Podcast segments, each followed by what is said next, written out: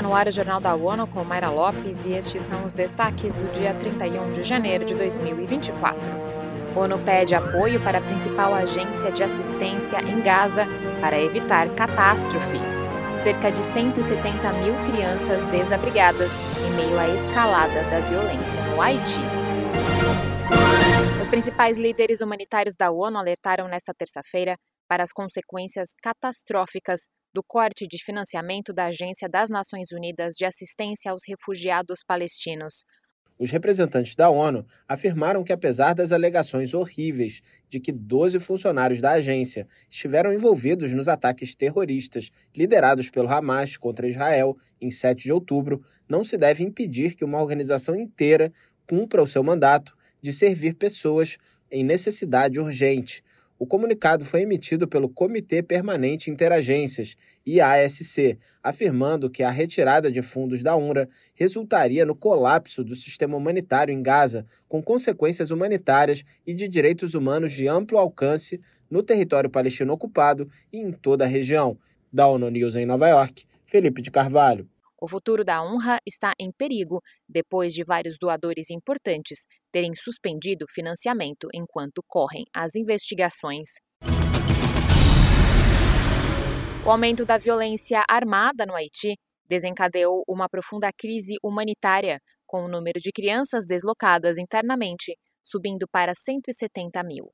Os dados são do Fundo da ONU para a Infância, Unicef, e representam um aumento de duas vezes em relação ao ano passado, destacando a rápida deterioração da situação e o seu profundo impacto sobre as crianças e famílias vulneráveis no país. Em janeiro de 2024, a agência estima que aproximadamente 314 mil pessoas foram deslocadas em todo o país. Dentre esses deslocados, a metade é composta por crianças, ressaltando a vulnerabilidade dessa parcela da população em menos de duas semanas, cerca de 2.500 pessoas, a maioria delas mulheres e crianças, foram deslocadas após confrontos nas redondezas da capital do Haiti. A situação coloca enorme pressão sobre os recursos já limitados das comunidades anfitriãs e dos serviços sociais existentes. O alto comissário da ONU para os Direitos Humanos, Volker Turk, afirma que seu escritório precisa de 500 milhões de dólares para promover de forma mais eficaz os princípios fundamentais em todo o mundo neste ano. Segundo ele, em 2023, os Estados-membros e outros parceiros de financiamento doaram 283 milhões de dólares em contribuições voluntárias. No entanto, o valor ainda não é suficiente para oferecer soluções de direitos humanos mais eficazes e abrangentes.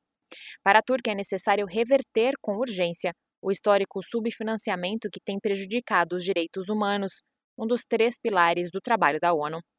Numerando as conquistas no último ano, ele se comprometeu em revigorar o movimento global pelos direitos humanos, promover a inclusão e a igualdade intensificar os esforços para prevenir e mitigar violações e conflitos de direitos humanos, bem como impulsionar a ação climática.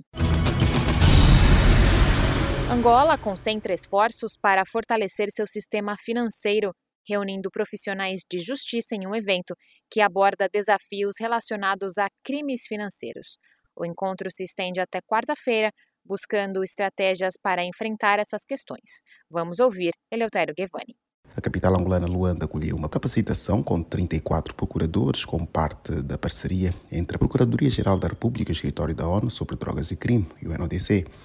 Workshop tratando de investigações financeiras e casos de branqueamento de capitais faz parte do projeto ProReact. A iniciativa conta com financiamento da União Europeia. Entre as principais metas estão aprimorar habilidades dos profissionais de justiça em investigações financeiras complexas e combate ao branqueamento de capitais. A iniciativa também visa reforçar o Sistema Nacional de Confisco de Ativos em Angola para combater fluxos financeiros ilícitos. Da ONU News em Nova York, Eleutério Guevara. O evento ressaltou os relacionamentos e a colaboração entre procuradores, bem como a importância de manter os esforços para combater crimes financeiros em Angola.